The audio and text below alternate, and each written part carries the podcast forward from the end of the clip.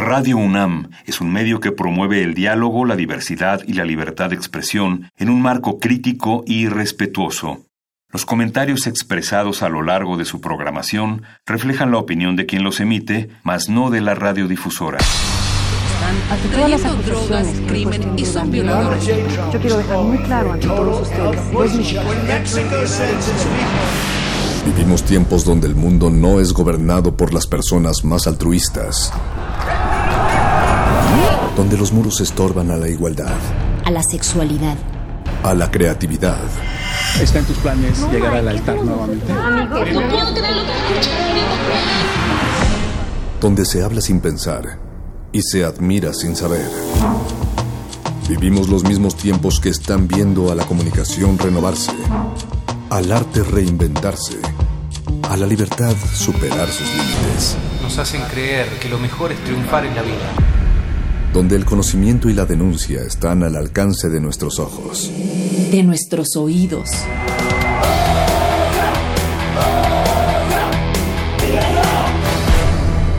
Resistencia modulada. Pasar debajo de una escalera, abrir un paraguas en un lugar cerrado, romper un espejo o portar el número 13. Todas esas acciones completamente azarosas e intrascendentes se consideran de mala suerte. Pero, ¿cómo es que surge una superstición? Aquí, en Resistencia Modulada, el mago conde te da la receta para hacer tu propia y divertida superstición. Paso número 1. Identifica una necesidad espiritual, filosófica o material de la humanidad que no tenga una solución a corto plazo. Por ejemplo, la felicidad, el dinero, el amor, conocer el porvenir, la verdad, la abundancia, etc. Paso número 2. Decide si tu superstición va a atraer o a alejar esa necesidad. Eso es muy importante. Paso número 3. Elige cualquier acción la que sea que hayas realizado hace unos 10 o 15 minutos. No te preocupes porque sea muy específica, eso a veces ayuda. Por ejemplo, caminar por una jerga sin calcetines, beber leche de una taza blanca, mirar a un gato a los ojos, recalentar los frijoles cuatro veces, etc. Para este momento ya has formado las bases de tu superstición y seguro has conseguido unas reglas tan risibles y sin sentido como mirar por la ventana antes de las 8 de la mañana atrae la abundancia. Dejar un libro sobre la mesa aleja las malas vibras. No poder desenrollar los audífonos significa que tendrás un día muy pesado. Nacer en un día específico de marzo determina tu personalidad. No comer carne de puerco te hace más puro. O soñar con un temblor significa que va a temblar. Pero no te emociones, amiguito. Aún no tienes tu superstición completa. Falta lo más importante, tus crédulos. Paso número 4. Sé coherente con la frase que has formado y hácela saber al mundo repitiéndola cada que te ocurra pero dila con convencimiento. Eventualmente alguien te creerá y repetirá tu frase. Dice mi amigo que abrir una botella con un encendedor te da mala suerte en el amor. A mí me dijeron que prender el boiler con la mano izquierda es de buena suerte. En internet que si dejas una jerga debajo de la puerta por las noches, descansas mejor. Y ahí lo tienes. Tu superstición ha sido creada. Diviértete fabricando tantas supersticiones como puedas. Si logras reunir una bella colección que tengan entre sí cierta coherencia, repetimos, solo cierta coherencia, podrás formar una secta espiritual, un movimiento que promueva la salud o, si así lo deseas, tu propia religión. Tu propia religión. Paso adicional.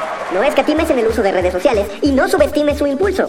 Escribe tu superstición y legitímala con una personalidad del arte o la ciencia al azar. Verás cómo los likes le llueven a la creencia recién horneada. Einstein comía ocho manzanas por la mañana porque eso le ayudaba a aprender mejor. Voltaire no dejaba subir a sus gatos a la cama porque sabía que eso alejaba la energía sexual. La psicomagia y la anomancia funcionan porque lo dice Jodorowsky.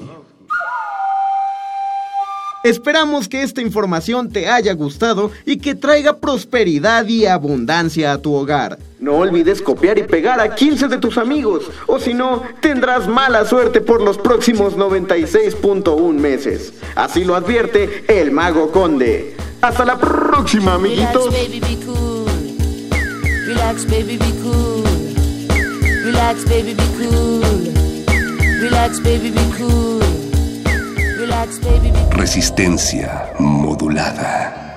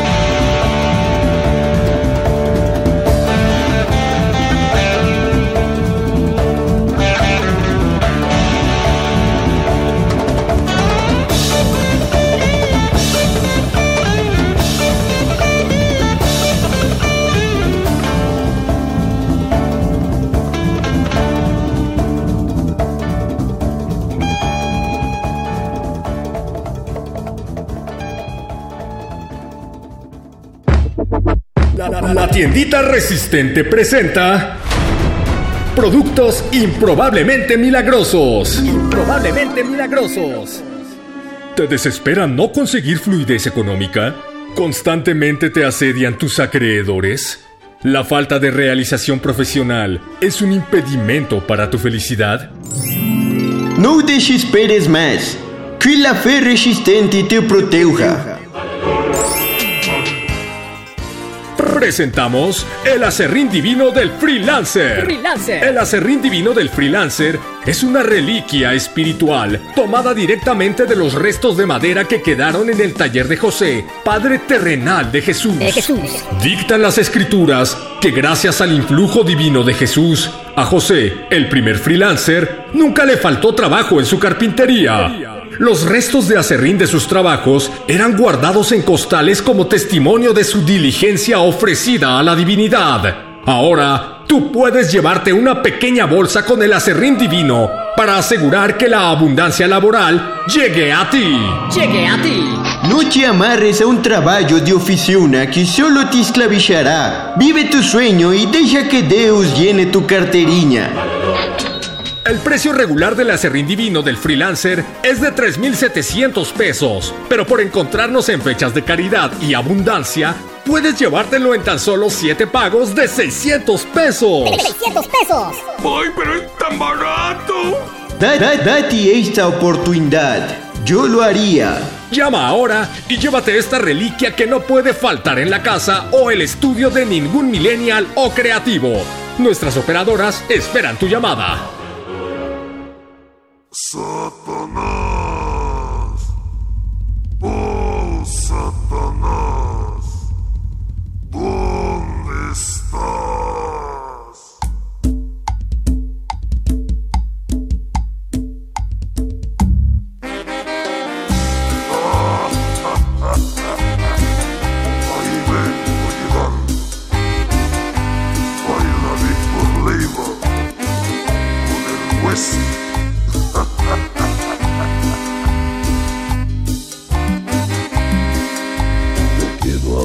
Con Satanás. Yo quiero hablar con Satanás. Pa' pedirle una cosa que Dios no me ha querido dar. Pa' pedirle una cosa que Dios no me ha querido dar. Una negra sabrosa que sirva para bailar. Una negra sabrosa que sirva para bailar. Satanás,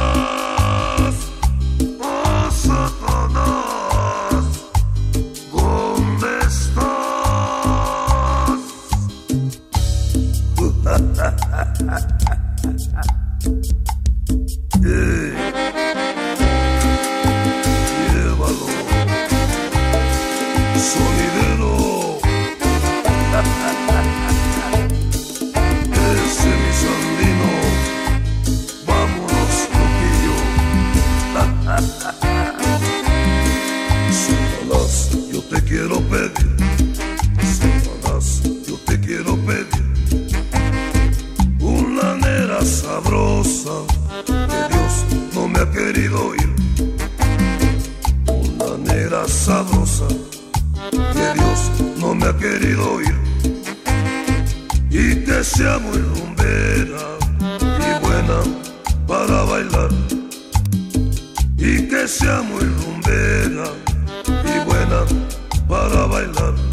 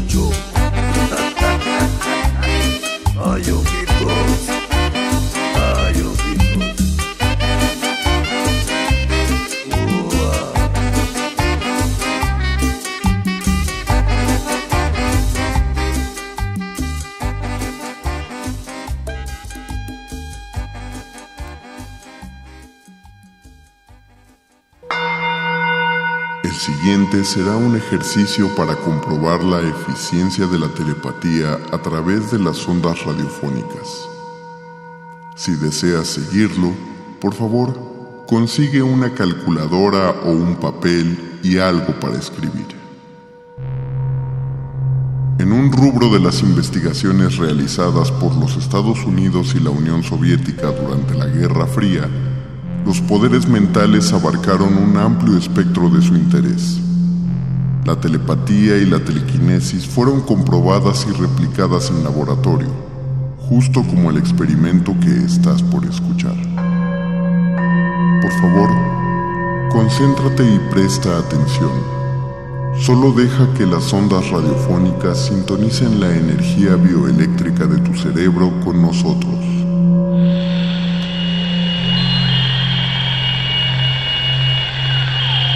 A continuación, escribirás cuatro números. El primer número debe ser tu año de nacimiento. Este es un número que variará mucho de un escucha a otro. ¿Ya tienes el año? Siguiente. Por favor, vuelve a escuchar la sintonía. Te ayudará a pensar en cualquier otro año. Un año en el que pudo ocurrir algo importante para ti quizá algo importante para la humanidad, varias décadas antes de que nacieras. Escucha el siguiente sonido y en cuanto pienses en ese año, escríbelo.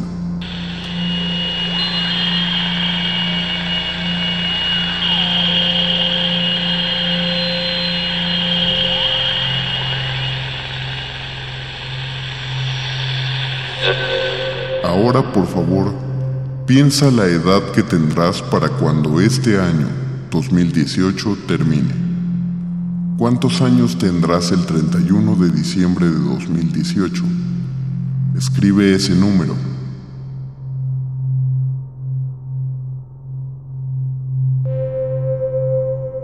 Ahora escuchemos nuevamente la sintonía mientras recuerdas el año importante que escribiste, aquel que no es el de tu nacimiento o probablemente sí.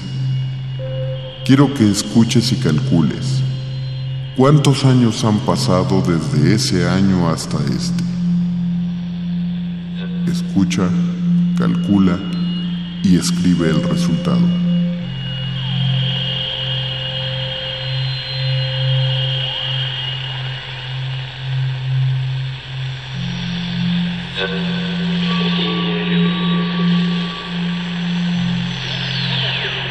¿Has terminado? Ahora, por último, mientras volvemos a sintonizar la bioelectricidad de tu cerebro con la frecuencia que estamos enviando a tus oídos, suma los cuatro números. ¿Has sumado ya los cuatro números? Entonces ahora hagamos un retroceso de ondas magnéticas. Escucharás una frecuencia diferente. Mientras la escuchas, Piensa en el número que has obtenido en esta suma completamente aleatoria. De esa manera, lograremos sincronizar la frecuencia a la que vibran tus pensamientos con la frecuencia radiofónica de Radio UNAM. ¿Te has preparado? Escucha y piensa el número. El número que tienes es el 4036. Lo sabemos porque las vibraciones de tu cerebro y las de la radio se han sincronizado y activaste una grabación que empata con el número que conseguiste. Por supuesto que no. Son solo matemáticas básicas que usamos para entretenerte. Ahora imagina que alguien utilizara el conocimiento que otros no tienen para hacerles creer que existen los fenómenos aparentemente inexplicables Felicidades. Ya sea que lo hayas creído o no, acabas de experimentar un acto de fe. Mantente en sintonía. Resistencia modulada.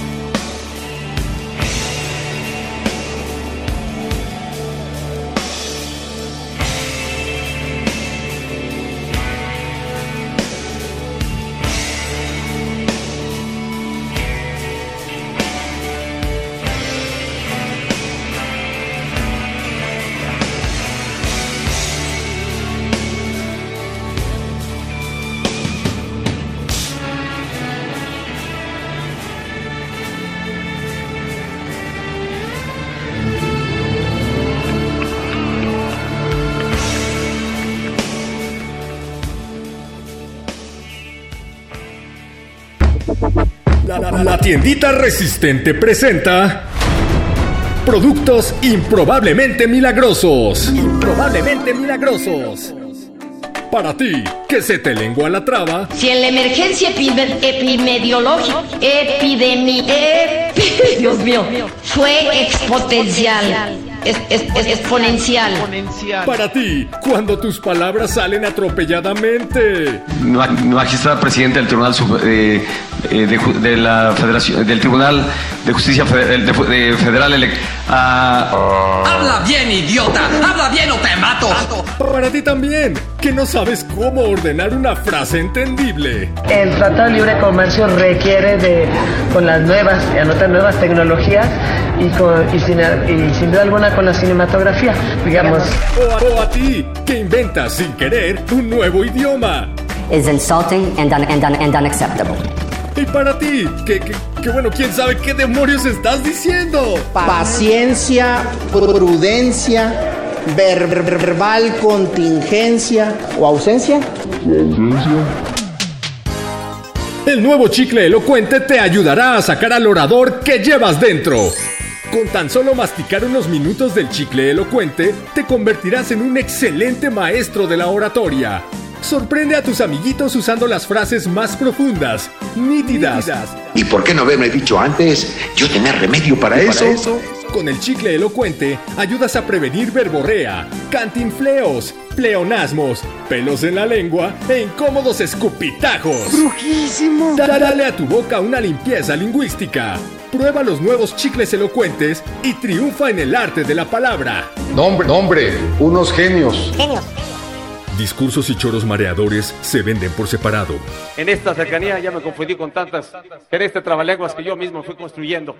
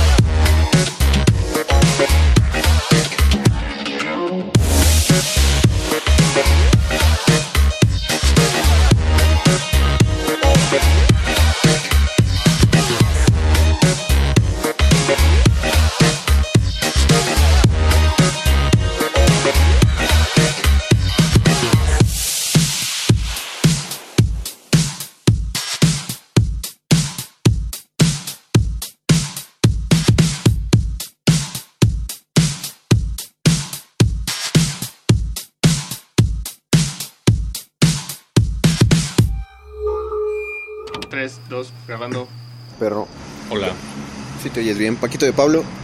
Hola, soy yo, Paco. ¿Te oyes bien? Pania. Hola, soy Vania. Son las que son ahorita, son las casi 11 de la noche. Eh, seguimos en la terraza de Radio Nam. También está la Lolui, la Lolui. Hola, ¿cómo andan? Nosotros cinco ya dijimos, ya acordamos que nos vamos a quedar aquí en la estación hasta... ¿Qué, qué no está bien? ¿La una, las dos? Cuando Resistencia Modulada iniciaba, con su primer horario de las 11 a las 12 de la noche, entre los chistes y las preocupaciones del transporte, alguien soltó la pregunta al aire. ¿Hay fantasmas en Radio UNAM? Varios operadores y productores negaron, pero refirieron con burla el fantasma de una supuesta niña que, habían escuchado, se veía en la estación. Uno de los testimonios más citados es el de Francisco Ángeles, productor de primer movimiento. Les voy a contar una historia que me sucedió en la cabina de AM hace algunos años, cuando llegamos temprano para la producción de primer movimiento. Eran como cinco minutos antes de las 7 de la mañana cuando eh, de la cabina de FM fui a la de AM por unas sillas para completar las de la otra cabina. Eh, normalmente en la cabina de AM está nuestra compañera Socorro, quien eh, a veces ocasionalmente lleva a sus hijos a las cabinas y andan por ahí. Esa mañana recuerdo que entré a la cabina y estaba la luz apagada, la cabina de AM.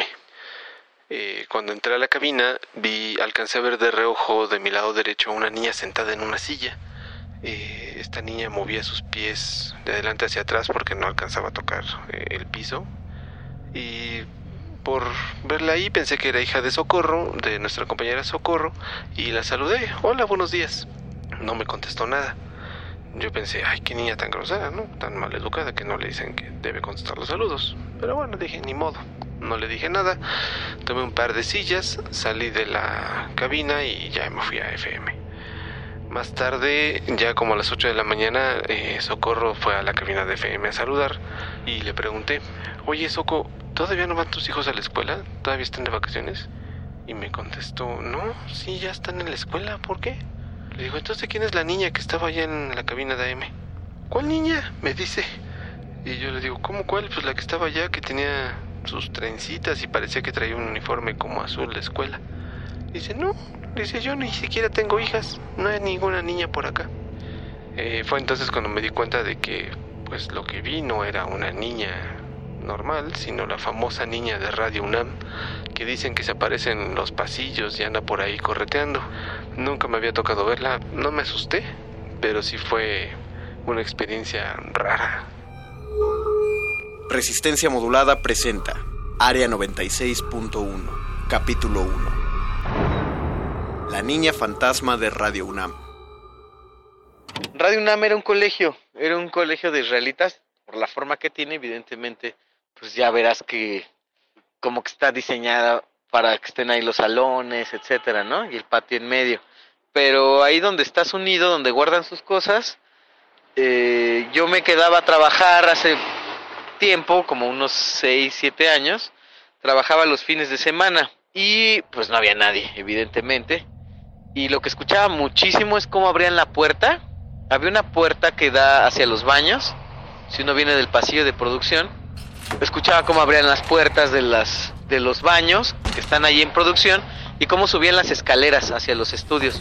Pero eran unos azotones de puertas cabrones y se oían cómo se abrían las chapas. En un principio me asomaba y veía que no era nadie y después evidentemente dije, güey, es un fantasma bien cabrón, o sea, pero yo no me espanto, tampoco, o sea, no me sacó de onda.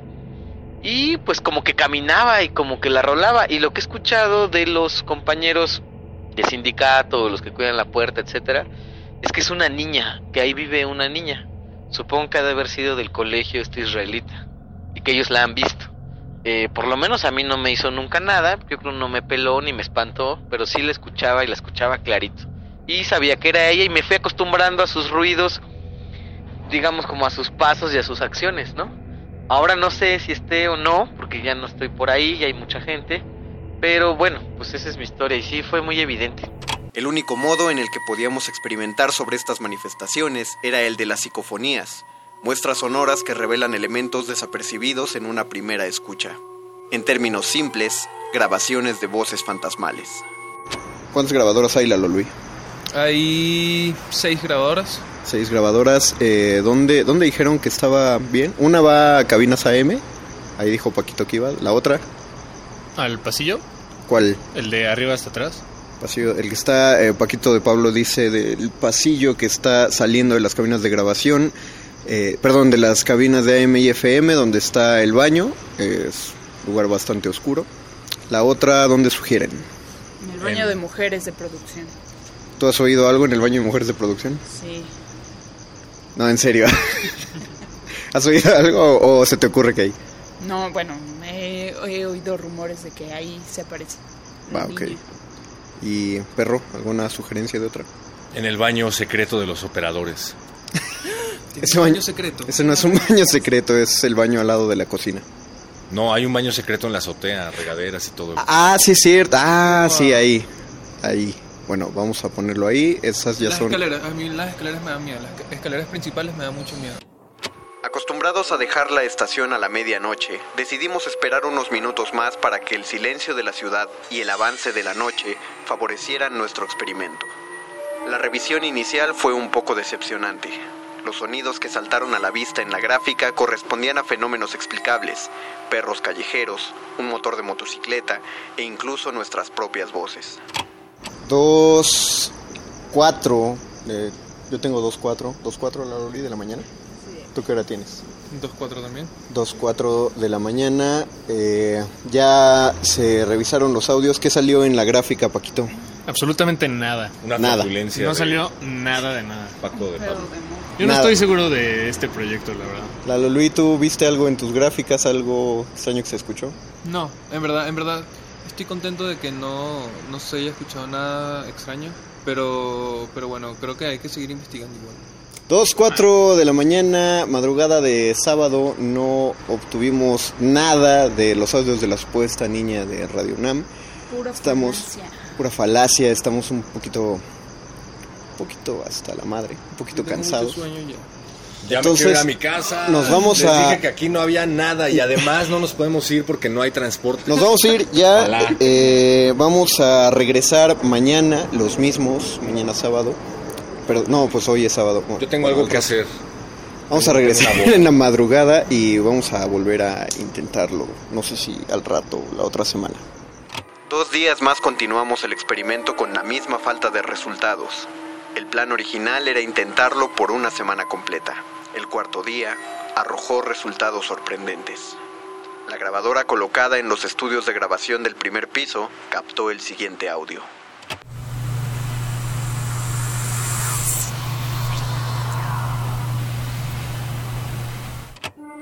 Confirmado el primer contacto, procedimos a la segunda parte de la investigación, una invocación directa en la que intentaríamos provocar la manifestación de la niña o cualquier otro espíritu albergado en la estación. Son 11, 11.34 de la noche, estamos en sábado y vinimos a este pasillo porque queremos forzar a ver si aparece algo. Eh, ¿Alguien quiere hacer el contacto? Una araña. Mm, ¿Cómo el contacto? ¿Puedo, nada más llamo? Eh, Sí, nada más, bueno, Niña de Radio Nada. ¿hay alguien ahí? No, pero hay que, hay que saber cómo llamarla. O sea, si ¿qué puede es ser eso? Suena- fuese suena como- una niña. Niña, manifiéstate. ¿Sabes cómo se llama la niña de Radio Nada? No, nadie, nadie le ha puesto nombre. Hay, lo que se oye al fondo primero, eso sí, es música y es parte de los monitores de Radio Nam, Porque están prendidos en sábado. porque están prendidos, porque no somos los únicos en la estación, hay, hay eh, operadores, la estación nunca queda sola. Oh, ok. ¿Y no se les ha ocurrido que a lo mejor lo que han creído que es una niña en Radio UNAM es un operador saliendo en toalla del baño? Puede ser, puede ser. Porque tiene, porque tiene. Hay operadores muy de, de, De baja de estatura estatura. baja, sí. Eh, niña o espíritu o manifestación, lo que seas, si estás ahí, por favor, danos una señal. Aquí no hay nadie. Si hay alguien ahí que quiera eh, Mira, decirnos niña, algo. No lo voy a repetir dos veces. Sal de donde quiera que te encuentres, o si no, te las vas a ver conmigo. Una, dos. No, no es chistoso. Sí, sí, ya. No, no, ya. no. Cuenta hasta tres, perro. Una, dos, tres. Es todo lo que puedo hacer, güey. A ver, espérate. Por última ocasión, si alguien está ahí, en el plano que sea, y quiere darnos una señal y que quede registrado. Está haciendo frío. No, es, es el frío normal, ¿no? Ya hacía tu frío. Ya hacía frío. Sí hacía frío, ¿no? Escuchamos que las ventanas y las puertas empezaron a azotarse lejos de nosotros, por lo que decidimos terminar ahí la investigación.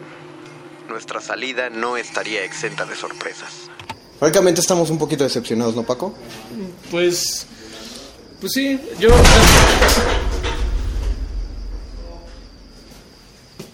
¿La Luis, estás ahí? ¿Estás bien? Eh, espérame, espérame, espérame, espérame. ¿Tú estabas aquí adentro? ¿Tú te metiste o...? No, estaba así cuando escuchamos el sonido. Ok, ah, ¿qué, ¿qué tienes en tus manos? Hay que decirle a la gente. Tengo un libro de memoria de Reunam, 1937-2007. Se los recomiendo, lo hizo Josefina Quincobos. Hace 10 años. ¿Qué? ¿2007? Y una botella vacía de plástico, Unos papeles que los estaban... papeles, en un cubículo. Ok. Como último contacto de esta historia, decidimos revisar el audio donde intentábamos provocar al espíritu de la niña. Encontramos esto. Danos una señal.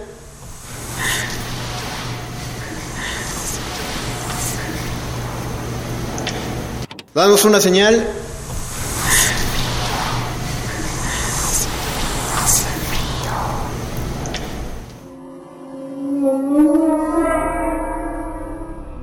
Área 96.1. Resistencia modulada. Radio UNAM.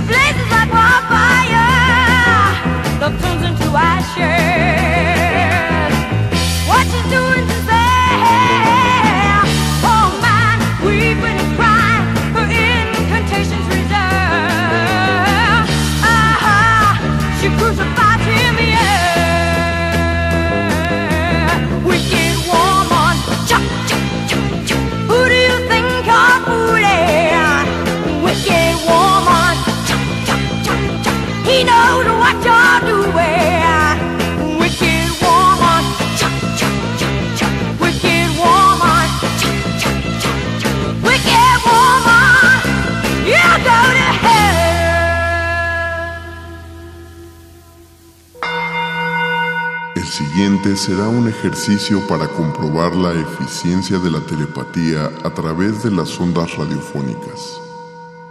Si deseas seguirlo, Por favor, consigue una calculadora o un papel y algo para escribir. En un rubro de las investigaciones realizadas por los Estados Unidos y la Unión Soviética durante la Guerra Fría, los poderes mentales abarcaron un amplio espectro de su interés. La telepatía y la telequinesis fueron comprobadas y replicadas en laboratorio, justo como el experimento que estás por escuchar. Por favor, concéntrate y presta atención. Solo deja que las ondas radiofónicas sintonicen la energía bioeléctrica de tu cerebro con nosotros.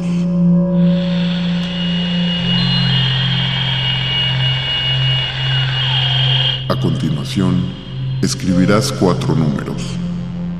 El primer número debe ser tu año de nacimiento. Este es un número que variará mucho de un escucha a otro. ¿Ya tienes el año? Siguiente. Por favor, vuelve a escuchar la sintonía.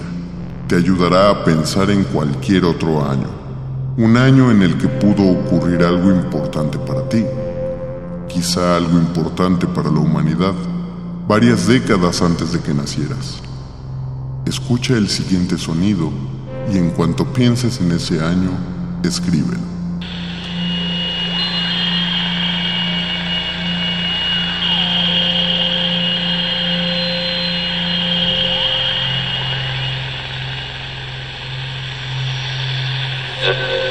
Ahora, por favor, piensa la edad que tendrás para cuando este año, 2018, termine. ¿Cuántos años tendrás el 31 de diciembre de 2018? Escribe ese número.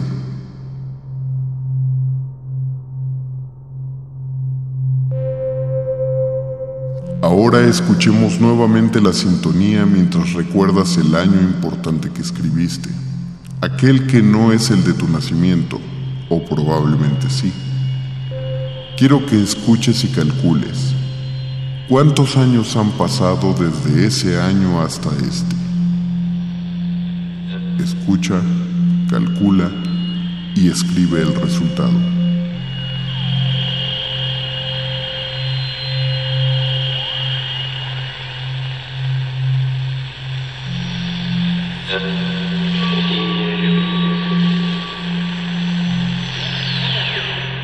Terminado? Ahora, por último, mientras volvemos a sintonizar la bioelectricidad de tu cerebro con la frecuencia que estamos enviando a tus oídos, suma los cuatro números. ¿Has sumado ya los cuatro números? Entonces ahora hagamos un retroceso de ondas magnéticas. Escucharás una frecuencia diferente. Mientras la escuchas, piensa en el número que has obtenido en esta suma completamente aleatoria. De esa manera, lograremos sincronizar la frecuencia a la que vibran tus pensamientos con la frecuencia radiofónica de Radio UNAM. ¿Te has preparado? Escucha y piensa el número.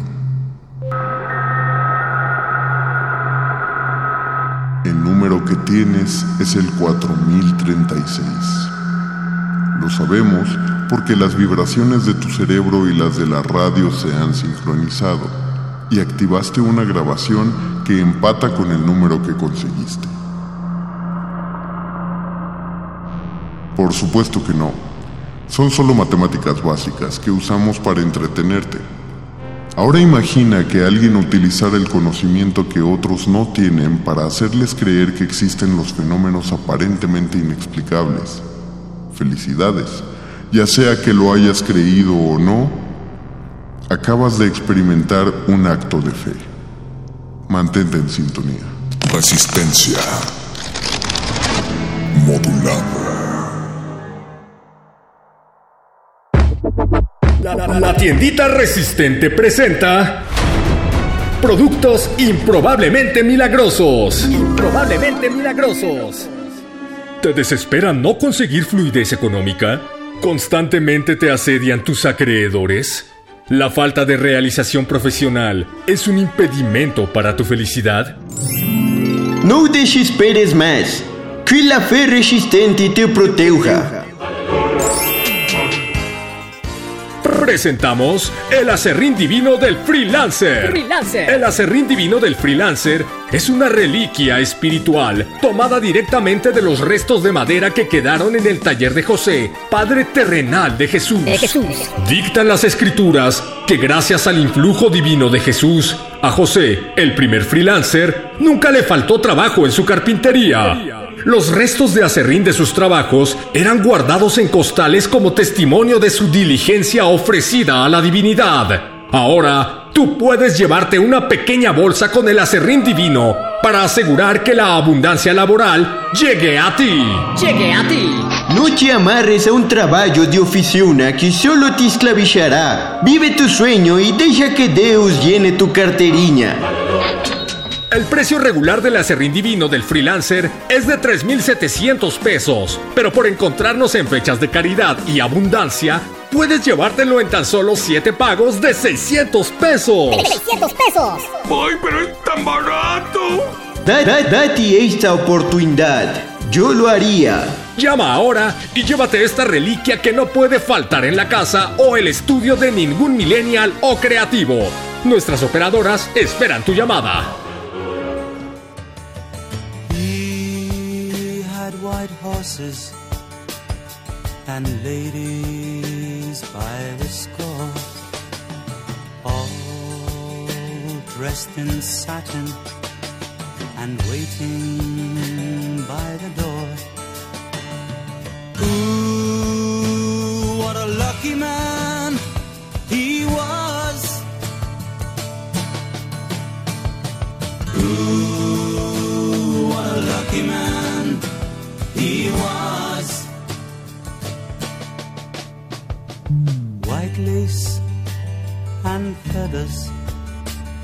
they made up his bed. A gold covered mattress on which he was led. Ooh, what a lucky man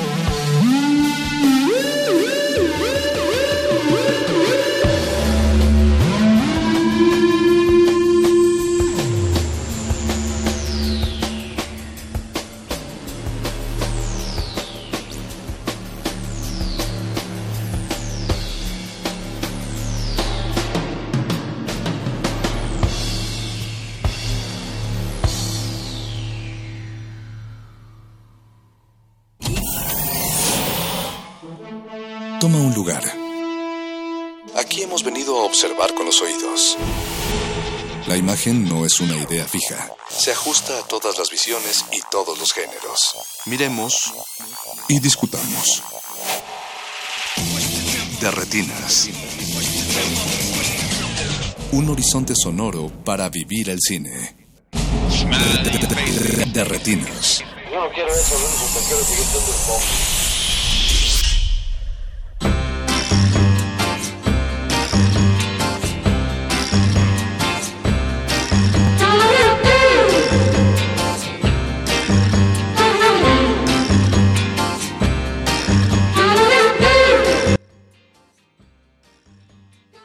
Bienvenidos, buenas noches. Este es su programa de retinas. A nombre de Rafael Paz, titular de este espacio, les damos la más cordial bienvenida a este martes por la noche, martes de cine, como siempre.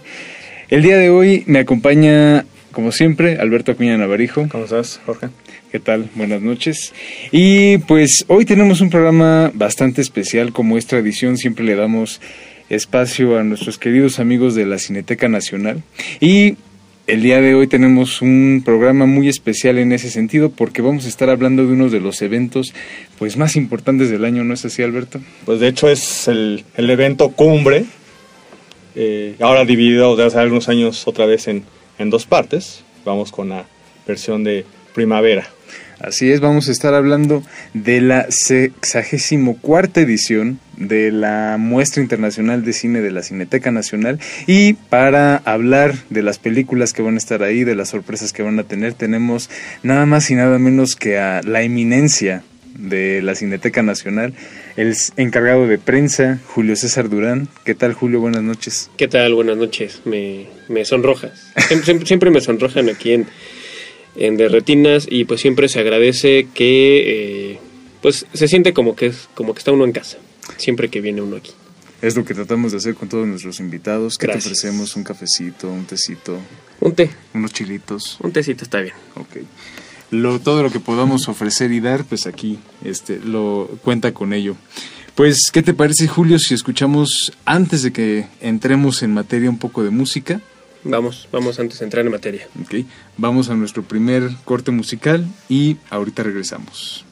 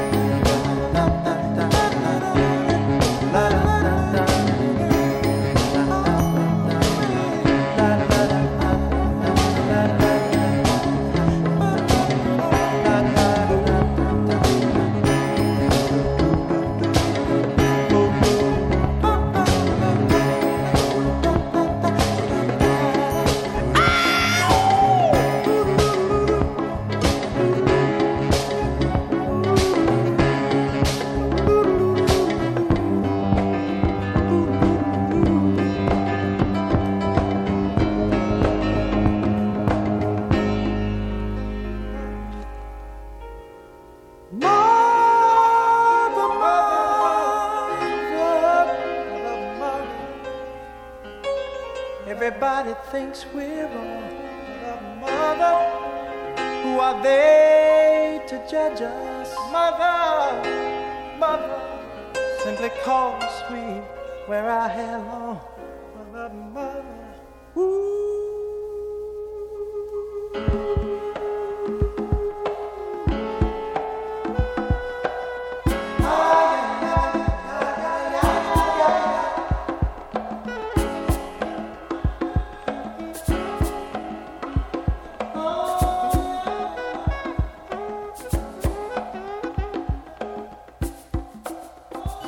Martes de mil por uno. De, de, de, de, de, de, de retinas. De retinas.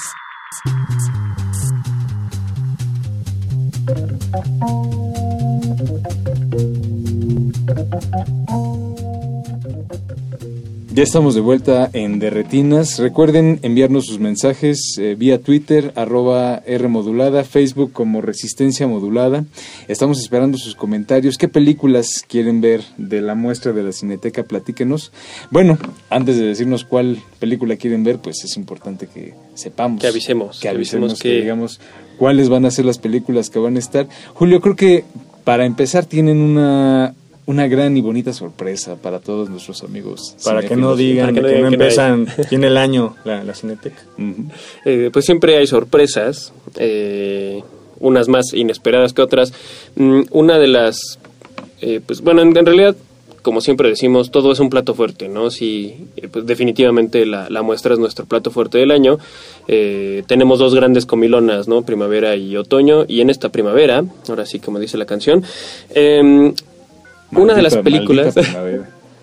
Eh, una de las películas eh, que, que vamos a tener, no es la que abre, pero es una de las que más ganas tenemos de ver, es Stalker, la, la zona, no mejor conocida como la zona aquí en México, de Andrei Tarkovsky. Ah, Hacía mucho, un, un prometedor, prometedor una, una, joven promesa. Han, han, han este, de él recientemente. Sí. Lo han, lo han descubierto ahí. Creo que presentó una película en Ficunam, si no mal Sí, recuerdo. sí, sí. Seguramente. Él, él está, es, es- de los... talento. Es un nuevo talento. Lo aquí. encontraron ahí en, en Locarno y de- se lo trajeron a, a Nuestro Ficunam. querido Mauricio, Mauricio Orduña aquí también. Este, Ya, también yo le voy y a entrar a de retinas también. Sí, hombre. Eh, y pues ya, ya tenía un rato que, que Cineteca Nacional no traía un, un rescate, ¿no? Este, muchos años estábamos acostumbrados a, a tener precisamente una película recuperada, ¿no? Un clásico, por, por llamarlo así. Eh, en esta ocasión vamos a retomar de alguna manera esta, esta vieja tradición y pues en este caso le tocó a Andrei Tarkovsky con quizá una de las más queridas o de las más de culto, ¿no? Eh, y hay que mencionar que esta película se va a exhibir, la, bueno, la versión que se va a exhibir es la, la restauración más reciente que hizo la Mosfilm, eh, que estuvo festivaleando por ahí de hace 3, 4 años. Digamos que esta es la, eh, la edición definitiva eh, y como siempre la invitación es que, que vengan a la Cineteca y que la vengan a ver en pantalla grande porque digamos es, es lo que es lo que vale la pena no Eh, no es lo mismo verla en su casa seguramente muchos la hemos visto ya en, en la tele en, en nuestra casa en nuestra computadora etcétera En los ciclos de Canal 5, permanencia voluntaria. Eh, y sobre todo en, en el canal Los 5 yo también yo lo recuerdo exacto Tardes de película. Claro. De- después de Duro de Matar, era ese. era era casi siempre casi siempre era era Tarkovsky Ajá, regularmente Yo llegaba a ver Stalker y me quedaba a ver Body Superestrella. y, y entonces, bueno, es esto, ¿no? Ve- vengan a Cineteca y a las sedes porque va a estar circulando. Eh, vengan a ver esta belleza en, gran pantalla porque de verdad la textura, el color de la película es, no es lo mismo, de verdad no es lo mismo que van a ver en, en gran pantalla. Y digo, oye, es Stalker, no es cualquier película, no es cualquier cineasta, ¿no? Sí, creo que justamente algo eh, que se está recuperando mucho y sobre todo en la cineteca es eh, con esto de clásicos en pantalla grande, el hecho de poder vivir o poder experimentar estas películas eh, como se vieron eh, En su medio original. en su medio original y obviamente con la reacción del público y teniendo como esta experiencia colectiva. Digo, recuerdo mucho cuando vimos, eh, cuando tuvimos oportunidad de ver Alien, que parece que la estábamos viendo por primera vez. Hubo mucha gente que sí la vio por primera vez. Sí. sí. de hecho, de- las eh, reacciones de, de asombro denotaron eso. Pero aquí me queda una pregunta. eh, en este caso, este rescate, más allá obviamente de, del título y del director, ¿responde a algo en particular? Eh, ¿Algún aniversario? este Más allá de que ahorita hicieron este nuevo... ¿Hay alguna temática? ¿Hay alguna temática? La temática, como siempre, hay... hay Este, eh, una pregunta, este, este, soy de Notimex. Pensé que ibas a hacer el clásico. Más que una pregunta, yo tengo un comentario. Eh, no, no, en realidad es em, cayó en creo que en un muy, un muy buen momento. eh, por ahí un distribuidor eh, muy interesado en la obra de Tarkovsky la pues trae a México justo po- porque esta esta versión no se ha visto en México, no se ha visto en gran pantalla. Eh, no eh, no estoy seguro yo dice se puede conseguir de alguna manera, si se puede traer en formato casero, no estoy seguro la verdad, pero por primera vez se exhibe justo la, la más reciente restauración que le hizo la Mosfilm, que es este, que es lo que vale la pena, ¿no? Este es de verdad una calidad eh, inmejorable la que se va a ver en pantalla grande. Y, y bueno, como, como siempre diría Nelson, eh, pues los cineastas eh, de, alguna manera terminan hablando más o menos de lo mismo, tienen intereses comunes. En este caso, pues vamos a ver qué tanto, eh, en dónde cae una película eh, pues que ya tiene sus décadas eh, y que es un viejo, un gran, un gran maestro, el viejo maestro, ¿no? Tarkovsky. Vamos a ver qué tanto, eh, digamos, converge, ¿no? Con, con los cineastas contemporáneos, que muchos de los que vamos a hablar ahorita, pues no, tampoco son unos jovencitos, ¿no? Y que se han bebido de alguna otra manera. Sí, sí, sí, so- sobre todo eh, para, para ir adelantando, eh, la que va a cerrar, para irnos en desorden, es eh, Happy End, que se va a exhibir aquí en México como un final feliz, de Michael Haneke, que creo yo es de las más esperadas y que por ahí ya, igual, ¿no? Ya festivaleó el año pasado, eh, y es un poco polémica porque dividió eh, a, a los especialistas, ¿no? no re- regularmente Haneke tiene ya muy muy armado su nicho. Creo que esta, no necesariamente, creo que es la primera que sí, sí divide, ¿no? Este, entre los que la aman y los que la odian, y digo, con un director como Haneke, pues no se puede esperar menos. ¿Qué te parece, Julio, si comentamos más del caso, del tristísimo caso de Mikael Haneke, después de un corte musical? Vamos. Vamos a escuchar un poco de música y ahorita regresamos.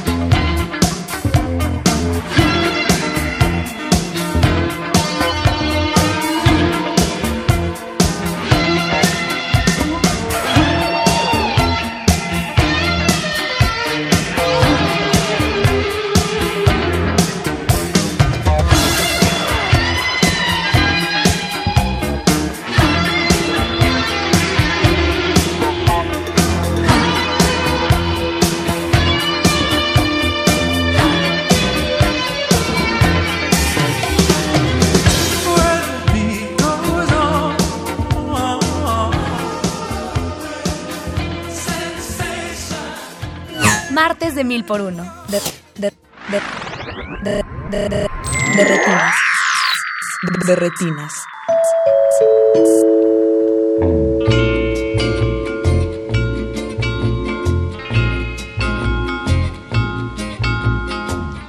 Estamos de vuelta en su cabina cinematográfica de retinas. Recuerden escribirnos Twitter, arroba remodulada, Facebook Resistencia Modulada. Eh, estamos con Julio César Durán, eh, jefe de prensa de la Cineteca Nacional. Y estábamos hablando de la 64 edición de la muestra de la Cineteca Nacional, la de primavera. Y antes del corte estábamos hablando del polémico caso de Michael Haneke. ¿Pero por qué polémico? Híjole, es que mira, eh, Ya, ya, ya- ya la viste? ¿Sí, sí la pudiste ver? Yo tuve oportunidad de ver la película en el, en el Festival de Cannes. Ya vienes a presumir. Ya, ya vengo, ya vengo de presumir. La última vez que estuve en Cannes. La, última vez que estuve en Cannes, fíjate, la vi. Después de ahí este, me pasé a San Tropez. Estaba sentado junto a Daniela Mitchell y empezamos como a discutir, oye Daniela, ¿tú cómo la ves? Y pues la verdad, mira, eh, la reacción de la prensa internacional fue bastante dura con la película de Haneke, traía muy altas expectativas después de lo que había hecho con, con Amour. eh, la recepción internacional y todo, ¿no? Y además trae un elenco, bueno, este, de primer nivel, Jean-Louis Trintignant, Isabel Huppert, eh, Matthew más. Kassovitz, Toby Jones, o sea, un elenco bárbaro, ¿no? Y la primera escena, este, ya de alguna manera, este, daba un augurio de lo que iba a venir, eh, que en algún momento hasta pensé que estaba dirigida por Michel Franco. este, entonces... Por Nicolimo- Por Nicolás Pérez. No, no, homónimo no, mexicano. espérate, espérate. tampoco, carnal, tampoco. Perdón. Pero, este, sí, es una, es una, y muchos la definieron como una especie de collage o de colección o un Haneke's Greatest Hits, porque sí tiene muchos de los elementos que hemos visto en toda su filmografía. Eh, la película no carece obviamente de interés por eh, la factura, por el talento, el calibre como involucrado. Sin embargo, creo que eh, la película está más pensada como una especie de crítica, pero una crítica muy dispersa de la sociedad burguesa actual. Y bueno, ya hemos tenido muchísimos comentarios, hasta el hartazgo sobre el estado de las cosas y sobre cómo la sociedad está podrida y etcétera, etcétera. Creo que hubiera, hubiera funcionado mejor si se hubiera focalizado en un tema. Sin embargo, pues Haneke sigue siendo un cineasta de, de interés y de peso y creo que por eso a eso responde su lugar dentro de la muestra. Y curioso, de cualquier forma, aunque tengas un gran Dream Team de, de actores, hay como momentos muy desperdiciados de todos ellos, ¿no? Me da la, me da la impresión que cada uno... A ver, hemos visto eh, actuaciones, eh, incluyendo con, con Haneke, pues, eh, Isabel Rupert para, para empezar, y aquí sí la sentí un poco desperdiciada, un poco perdida, inclusive. Sí, totalmente, hasta el final. Hasta el final creo, creo que ese, ese último tramo de la película redime un poco a Isabel Rupert, pero sin... Me da esa, esa impresión. Creo que funcionaría mejor como una especie de comedia. No sé tú cómo la veas, Jules. Pues no sé, porque yo todavía no la veo. Y ya me la, ya me la están arruinando. Todavía no, todavía no llego. O sea, Bueno, bueno, todavía no alcanzo la última de la, de la muestra. Ah, Por cierto, eh, bueno, eh, retomando algo que dijiste justo, ¿no? El, el, el, interés que tiene la muestra, ¿no? De exhibir eh, películas como Happy End o Un feliz. Eh, es precisamente traer a, a estos personajes de peso, traer a estos grandes maestros eh, del cine, porque digo, no, no todos nos podemos ir a Cannes como, como Negrete. Entonces, este, pues, pues vaya. tus privilegios, Negrete. No, no, no. Y, y me refiero, eh, digo, no como especialista, sino como, como cinéfilo, ¿no? Este, común. Em, justo una de las cosas que mencionábamos ahora de la muestra es si bien es, eh, eh, y no intenta hacer un festival, porque para empezar no hay competencia, eh, pero, pero abre la puerta justo a- a- al carácter que quizá tienen, no todos, pero sí muchos festivales de que es exclusivo, no es para, es para el medio, el festival es para, para el especialista, el festival es para ciertos invitados específicos, la muestra es para el, para el cinéfilo, ¿no? Entonces justo es traer todas estas películas eh, para que el cinéfilo de a pie pues la- las, las pueda ver y justo no Eh, esta esta polémica pues ya ya decidirá el espectador tanto el fan como el no el no fan pues este si, si vale la pena o no vale la pena Sí, ¿no? también en otro contexto, en otra... Pues sí, en otro ambiente también, ¿no? Claro, sí, sí, sí. Sin embargo, creo que por otro lado también tienen por ahí una Un auténtico tesoro, que es este el nuevo documental de esa gran, gran pequeña cineasta que es eh, Agnès Barda. Muy querida. Muy querida, todos. se llevó su Oscar honorario. No se llevó el Oscar, el. Oscar de verdad. Sí, sí. Pero eh, definitivamente eh, su nuevo documental, este Rostros Lugares. Rostros y está Lugares. traducido. Ujú.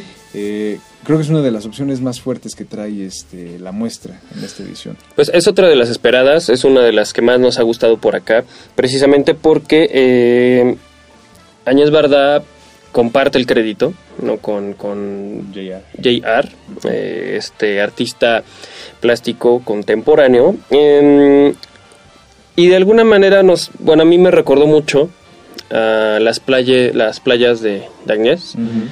Eh, es, es una película desenfadada, es una película eh, divertida. Es, o sea, sí, es un documental, por supuesto, ¿no? Eh, para quienes no son afectos al documental y, tienen esta idea del, documental como algo pues, de divulgación, aburrido, lo que sea, serio, solemne. Esto no es nada, nada cercano a, a, ser solemne, ¿no? Entonces, justo la, personalidad, a pesar de que ya es una mujer mayor de, de verdad, con eh, ahí con JR, que, que, que es bastante extrovertido, que es bastante irreverente, pues de verdad se van a divertir mucho con estos dos personajes eh, detrás y al frente de la cámara. Eso es lo, eso es lo divertido. Sí, hasta hay una, una pequeña aparición especial de un, de un cineasta legendario. De un viejo amigo. De un viejo amigo, no nos Sí, diremos más. sí, sí, sí. porque Bueno, que muchas seguramente ya lo, ya lo este, imaginarán, pero sí, sí, sí, por ahí está. Sí, hay una anécdota muy muy bonita al final.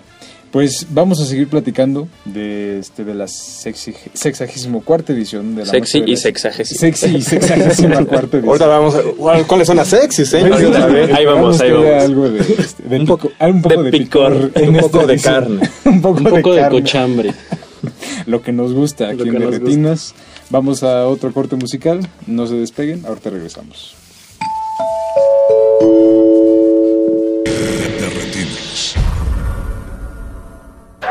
Could you say, I love you, Danny?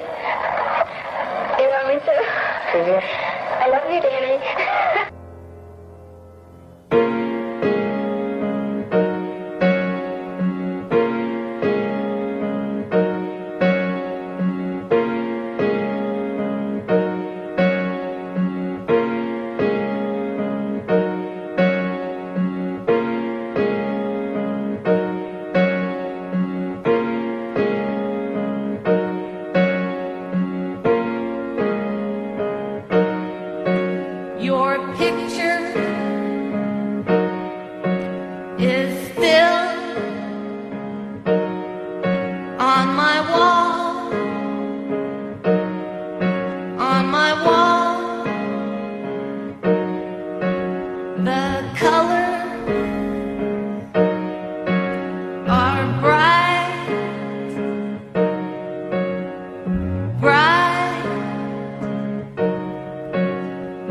Ever.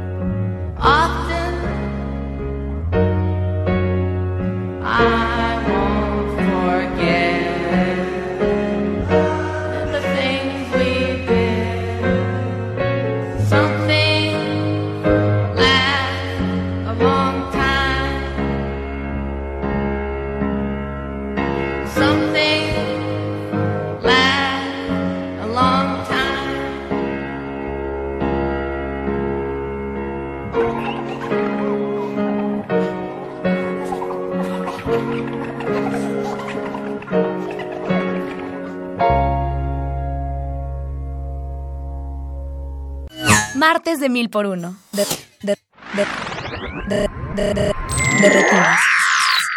De retinas.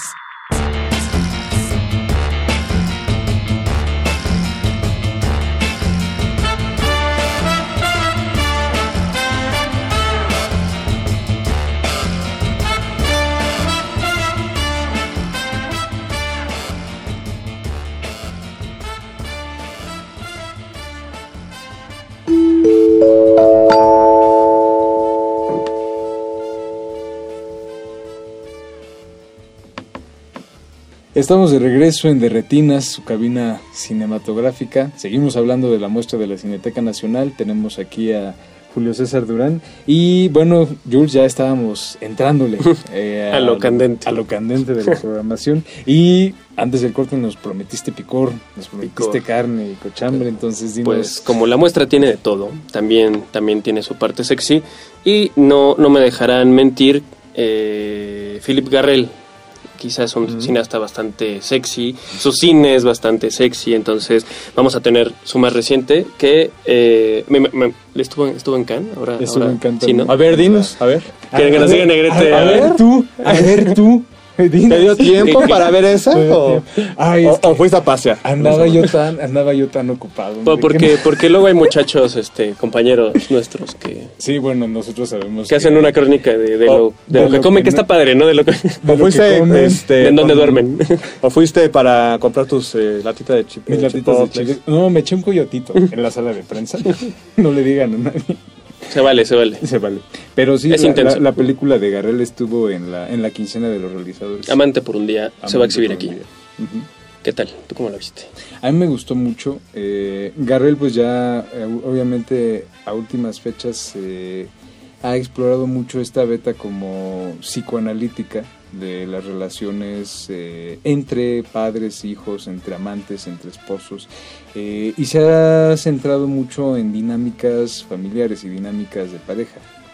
Y aquí creo que retoma de manera pues como bastante aguda el complejo como de Electra, como la contraparte del complejo de este de Edipo.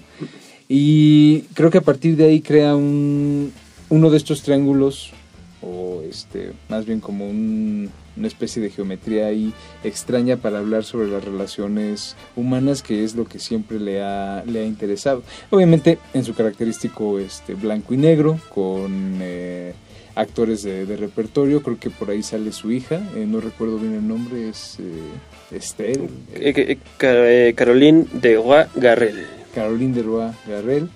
Eh, entonces creo que es una de la, fue una de las propuestas como más, eh, más sólidas. No sé tú, Acuña, si tuviste Esa no. de verla. No, es que yo no. Yo nada más llegué este, a Talpujagua. No, yo no llegué acá. ya, ya no, ya no lleg- ya no atravesó el. Ya, Sí, no, ya no alcanzó a llegar el camión. Sí, no, nada. Se No, quedó- ya- Además, nos duró dos días el, el viaje de, de regreso, hombre. ¿no? Ni siquiera alcanzó el festival completo. Pues Mm, imagínate. Ya, que- ya ni me can. Ah, ¿qué? Estar yendo acá. Pero digo, vale la pena eh, acercarse lo mismo, ¿no? Para los que conocen y los que no conocen a, a Philippe Garrel, pues saben eh, que también promete, que también es este un cineasta que no, no es convencional y pues también recordar eh, su, su, lin- su linaje, linaje perdón, eh, cinematográfico, ¿no? Hijo de este gran, otro gran cineasta, un poco más experimental diría yo, eh, que es Luis Garrel, pues habrá que verlo también. Eh, por ahí tenemos un par de cositas que a mí se me hacen muy atractivas, eh, muy, una muy emotiva, otra eh, un tanto inesperada por, por, el, eh, por el género. La, emotiva es este, sin duda Loki, que vimos rápidamente, fugazmente en Ficunam, y pues ya llega aquí como parte de la, de la 64 muestra. Y después tendrá ya su, su distribución. Y, y- y- ya iba, iba a entrar, ¿no? Va a llegar a carteleras tras, tras la muestra. Eh, me gustó mucho algo que dijo un- un- también otro compañero de los medios, ahora olvido quién, me, me perdí en la vorágine de, de las redes sociales, pero me gustó mucho una frase que, que leí por ahí sobre pre- precisamente sobre esta ópera prima, es la ópera, la primera película de John Carroll Lynch, eh, que decía que es justo una ópera prima acerca de una última película. Entonces me hace muy bonito esta, eh, pues esta unión, ¿no? De, de un cineasta. eh, eh, es un personaje que no ha estado lejos del cine para nada, pero es su primera incursión tras la cámara. Eh, hablando de alguien que de alguna manera va de salida, porque es no solo la temática, no habla de un viejo en, el desierto de Texas, eh, que es eh, eh, agnóstico, eh, porque es la última película en la que actúa Harry Dean Stanton. eh, todos se han de acordar su gran protagónico que fue Paris, Texas, pero no solo por esa, por esa gran película. Eh, y entonces es la última película en la que participó antes de morir, ¿no? Entonces eso me parece como bastante emotivo y, y para irnos un poquito eh, saltando, eh, la, que yo decía que era un, po- un poco una sorpresa, el thriller de Hirokazu Koreeda regularmente no nos, no, no, no nos tiene acostumbrado a thrillers, pero por ahí vamos a tener el tercer asesinato, que es, es un thriller un poco de detective sobre un, un abogado que está defendiendo un caso imposible y justo él se va a dedicar como a, a- ti- tiene todas las de perder pero el abogado va a empezar a investigar de por qué eh, su, su a quien está defendiendo se declara culpable cuando parece que en realidad no lo es aunque todo apunta que sí eh, en realidad no lo es no entonces estas dos películas me parecen bastante atractivas eh, no sé si ya las vieron si no las vieron si las si las quieren ver. Bueno Yo Core- quiero- Coreeda Yo es quiero, bueno, de por sí Coreda creo que nunca nos ha fallado. Y ahora con este, con ese giro en, en temática y en, en género, creo que promete. Pues sí, a mí eh, yo también pude ver este Loki en, en Ficunam. Eh, es una película eh, bastante, bastante buena. Y sí tiene como este tono melancólico, pero muy ligero, a pesar de que es como un- el trabajo póstumo de Harry Dean Stanton. Me gusta mucho el tono eh, agridulce, que me recordó mucho, por ejemplo, a Patterson de, de Ujú. Jarmusch, como en sus, Sí, sí. en sus registros. Entonces, eh, sí, definitivamente es una de las opciones eh, fuertes de Ficunam. De Ficunam, de... También. También de Bueno. Ficunam. de la muestra de la, de la Cineteca Nacional. Pero, ¿qué te parece, Jules? Si ahorita continuamos, vamos a otro corte musical. Vámonos. Y vamos a revisar la última parte de la programación. Que todavía hay y, y bien. Y bien, como dicen por ahí.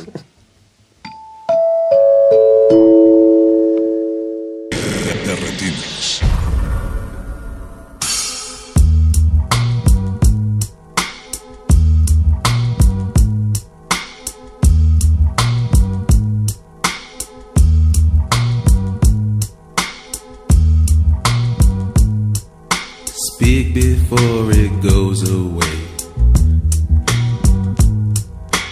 I can't go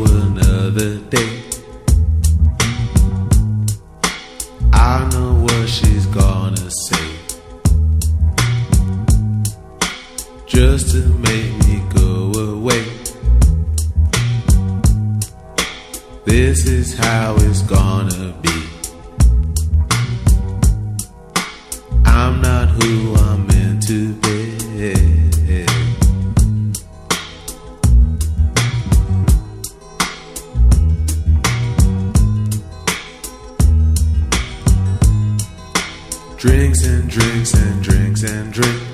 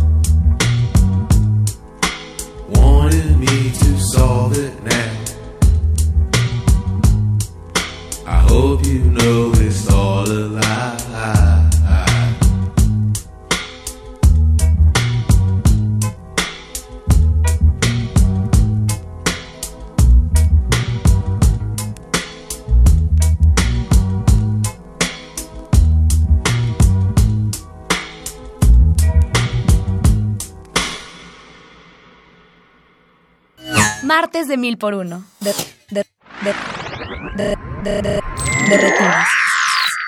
De retinas.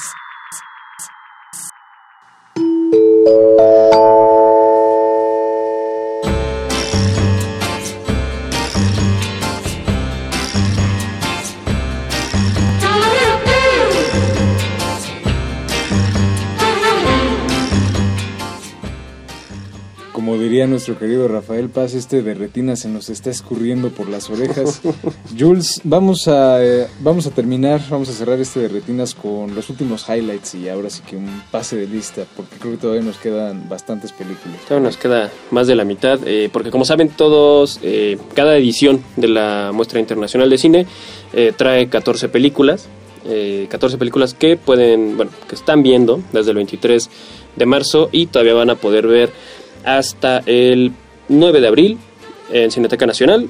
Y acuérdense también que siempre salen al área metropolitana en diversos lugares como la UNAM, el Politécnico, eh, Cinemex, Cinépolis eh, y algunas otras salas independientes. Y eh, creo que esta vez conseguimos amarrar 30 sedes de el resto de la República Mexicana. Así que no desesperen, las películas van a llegar muy pronto.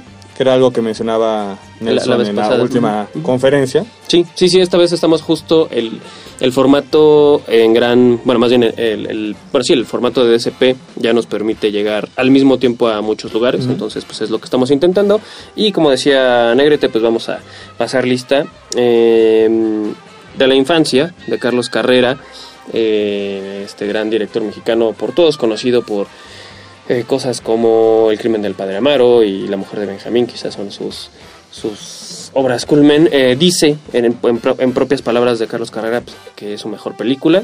Eh, esperemos. Eso Ana y no Bruno. suena muy bien, esperemos Ana y Bruno. Sí, es Ana y Bruno, ¿verdad? El, el título que- con el que sí. se va. Bueno, vaya. eh, está por ahí La maldición de Telma, un bonito cuento de brujas, la verdad. Vayan, vayan a verla, de Joachim Trier.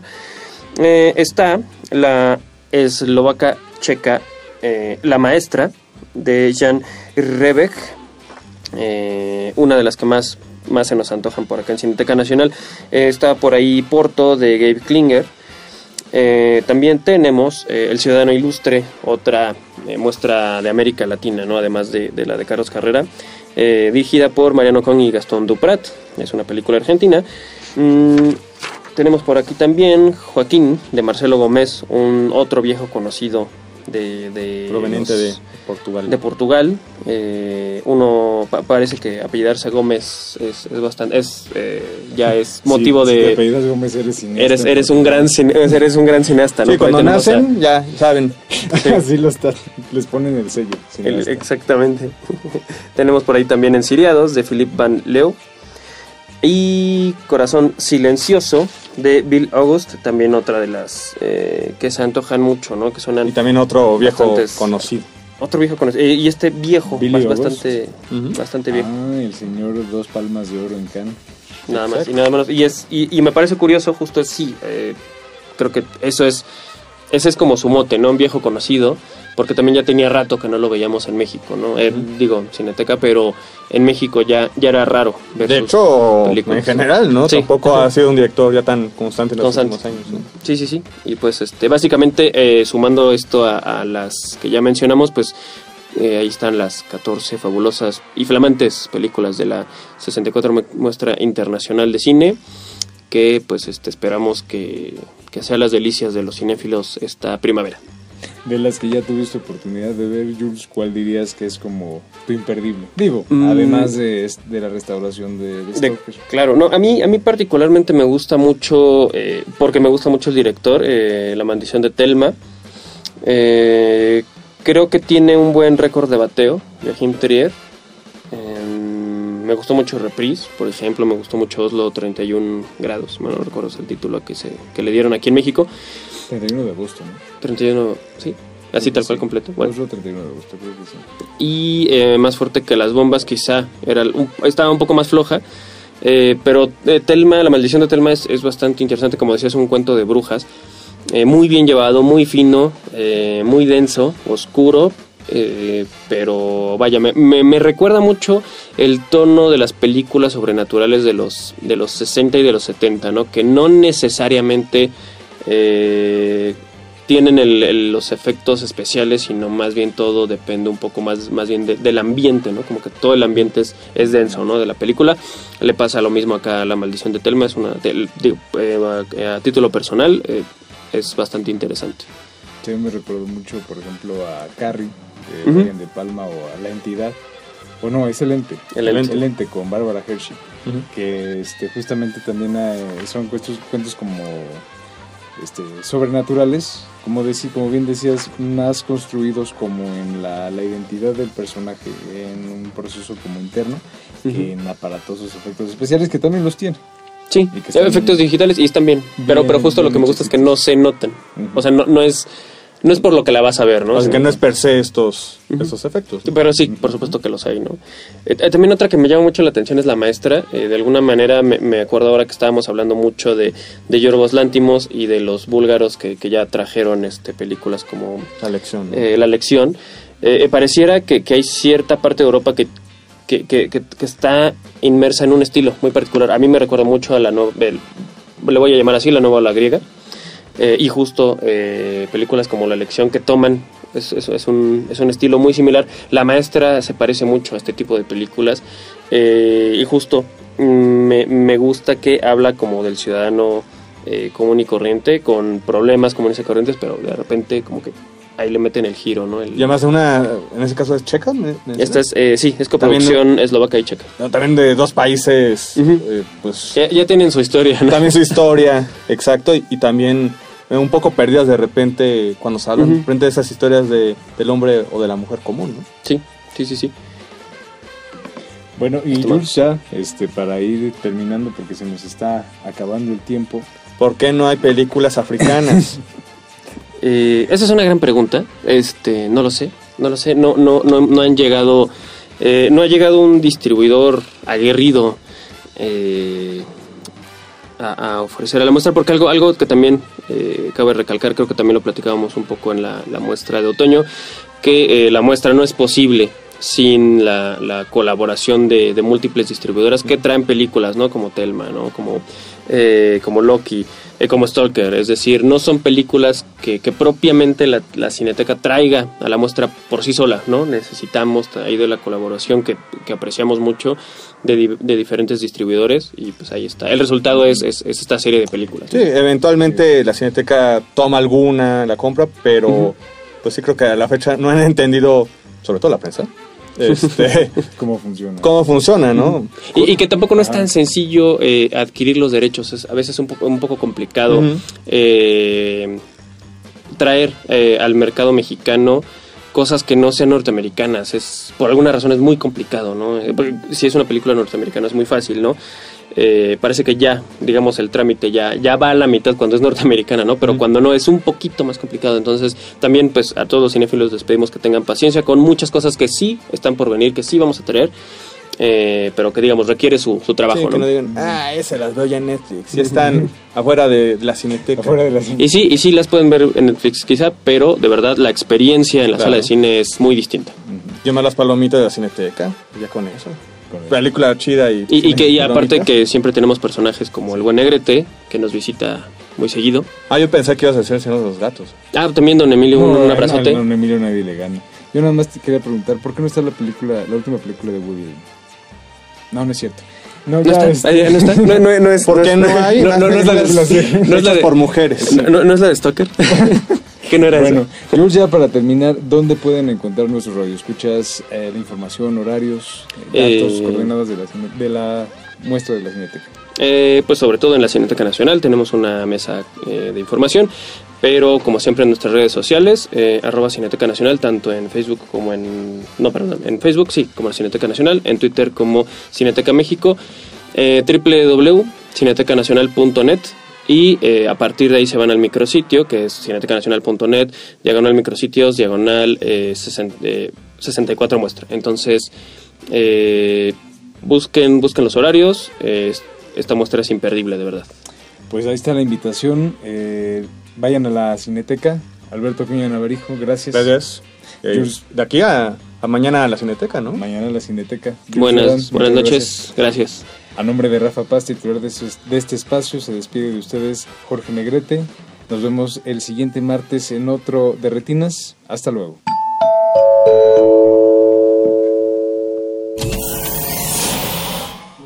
Ningún locutor fue dañado durante la filmación y reproducción de este programa. Cualquier parecido con la realidad es un atentado a la ficción. Consulta cartelera para próximas funciones.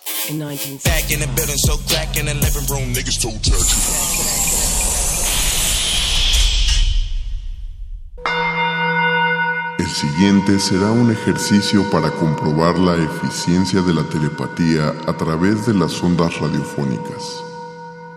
Si deseas seguirlo, por favor, consigue una calculadora o un papel y algo para escribir. En un rubro de las investigaciones realizadas por los Estados Unidos y la Unión Soviética durante la Guerra Fría, los poderes mentales abarcaron un amplio espectro de su interés. La telepatía y la telequinesis fueron comprobadas y replicadas en laboratorio, justo como el experimento que estás por escuchar. Por favor, concéntrate y presta atención.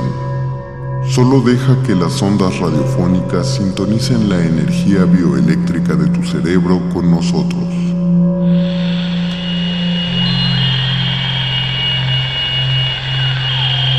Continuación, escribirás cuatro números. El primer número debe ser tu año de nacimiento. Este es un número que variará mucho de un escucha a otro. ¿Ya tienes el año? Siguiente. Por favor, vuelve a escuchar la sintonía. Te ayudará a pensar en cualquier otro año. Un año en el que pudo ocurrir algo importante para ti. Quizá algo importante para la humanidad. Varias décadas antes de que nacieras. Escucha el siguiente sonido y en cuanto pienses en ese año, escríbelo.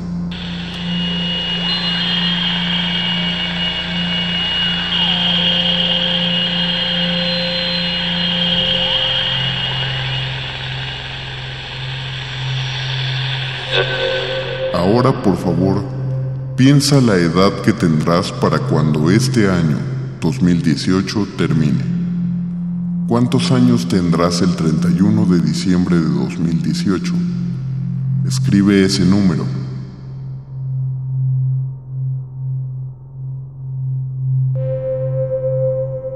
Ahora escuchemos nuevamente la sintonía mientras recuerdas el año importante que escribiste, aquel que no es el de tu nacimiento, o probablemente sí.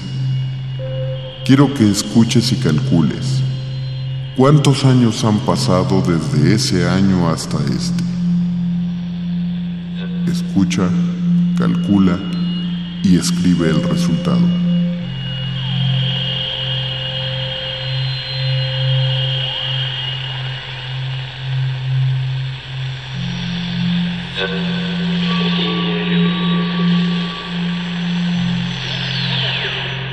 Terminado? Ahora, por último, mientras volvemos a sintonizar la bioelectricidad de tu cerebro con la frecuencia que estamos enviando a tus oídos, suma los cuatro números. ¿Has sumado ya los cuatro números? Entonces ahora hagamos un retroceso de ondas magnéticas. Escucharás una frecuencia diferente.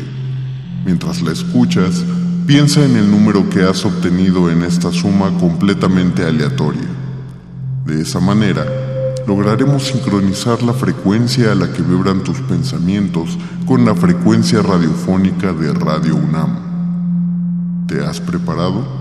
Escucha y piensa el número. El número que tienes es el 4036. Lo sabemos porque las vibraciones de tu cerebro y las de la radio se han sincronizado y activaste una grabación que empata con el número que conseguiste. Por supuesto que no. Son solo matemáticas básicas que usamos para entretenerte. Ahora imagina que alguien utilizara el conocimiento que otros no tienen para hacerles creer que existen los fenómenos aparentemente inexplicables. Felicidades, ya sea que lo hayas creído o no, acabas de experimentar un acto de fe. Mantente en sintonía. Resistencia modulada.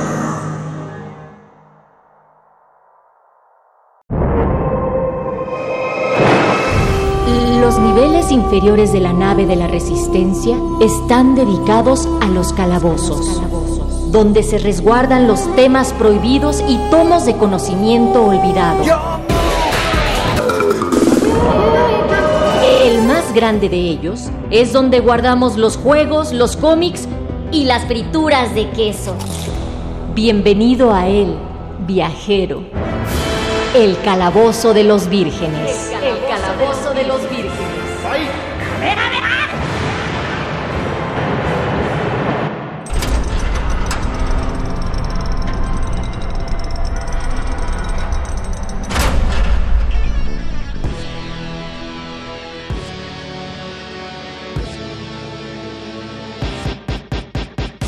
Oídos vuelven a bajar la escalera de piedra que está llena de moho, pero de una manera no poco atractiva, sino agradable, en contacto con la naturaleza. En esta ocasión, el calabozo huele a mantequilla, huele a hot dog, a pan calentito, huele a máquinas de refrescos, a chicle en el piso, a helados, huele a compartir una tarde de películas, huele muy parecido a de retinas, pero con ese toque chetoso y de Mountain Dew del Calabozo de los Vírgenes. Bienvenidos, bienvenidos jugadores de, de Resistencia Modulada esta tarde.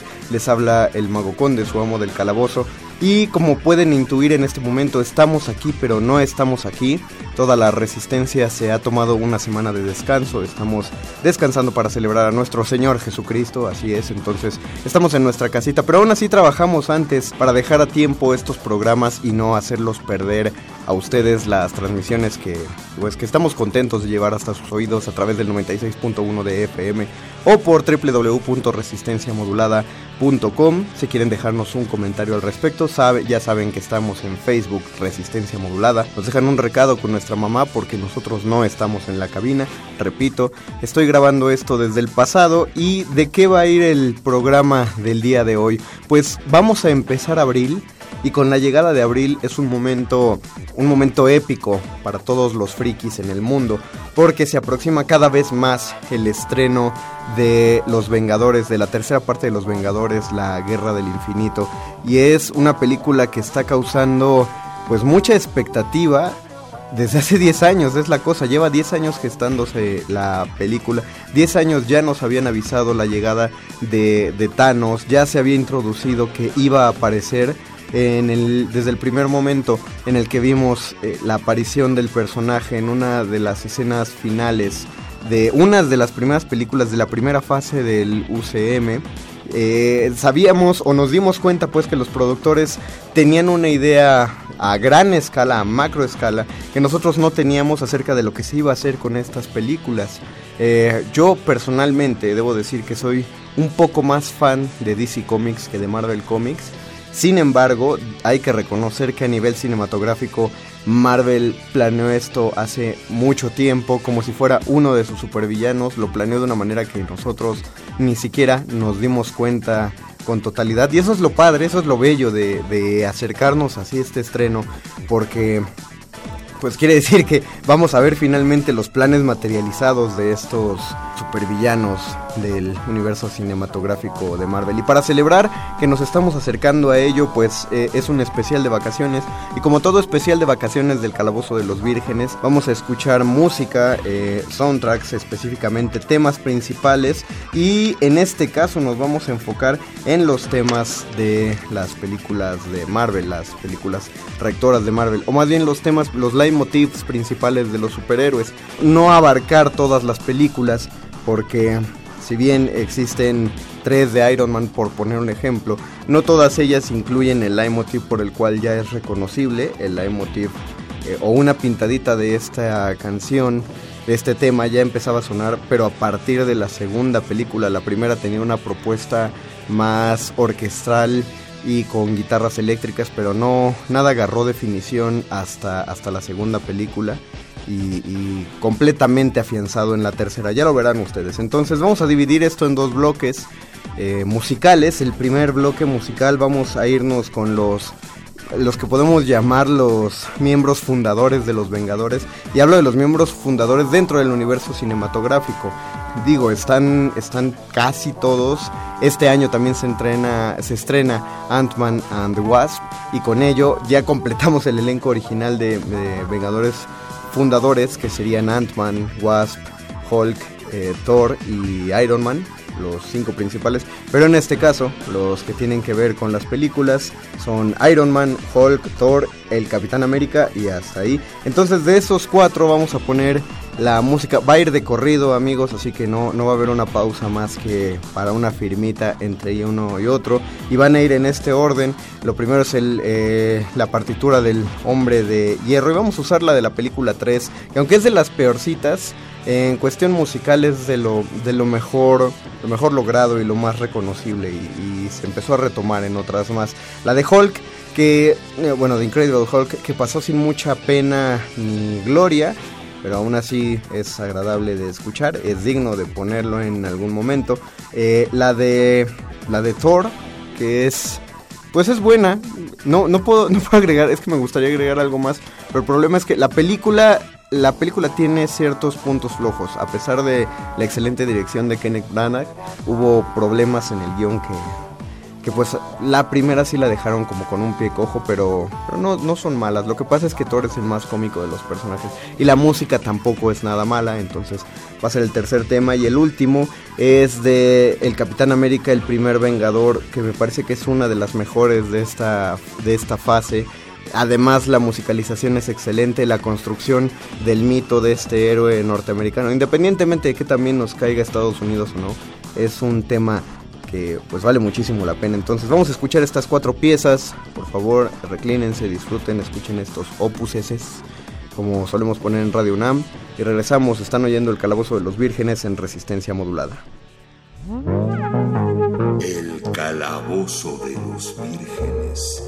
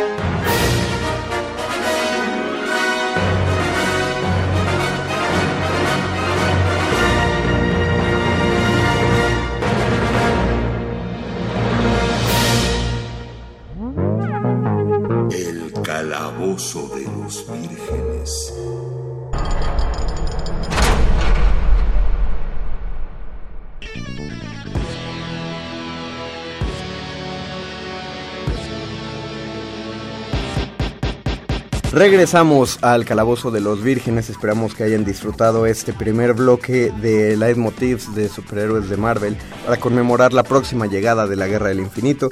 Escuchamos los temas de Iron Man, de Hulk, de Thor y el del Capitán América. Y el segundo bloque va dedicado a aquellos héroes que tuvieron, habían tenido menos espacio, al menos en los universos cinematográficos, no con tanta gloria en las caricaturas, por ejemplo, pero sí partes determinantes en muchos de los cómics, como son Ant-Man, Doctor Strange, eh, Black Panther y desde luego, eh, lo menciono al último, pero parece ser el más importante de todos ellos, eh, Spider-Man, que fue para muchos levantó controversia porque hay quienes no, no les agradó esta película en comparación a las primeras tres con nuestro amiguísimo Toby Maguire, pero en opinión de su servidor, de un amo del calabozo, yo creo que es bastante justa, es bastante buena la adaptación y sobre todo está bastante bien insertado en este universo ya construido. Era difícil en ese punto de la trama meter una película que tratara del origen del hombre araña, sobre todo por su aparición previa en la guerra civil, donde ese origen ya había pasado.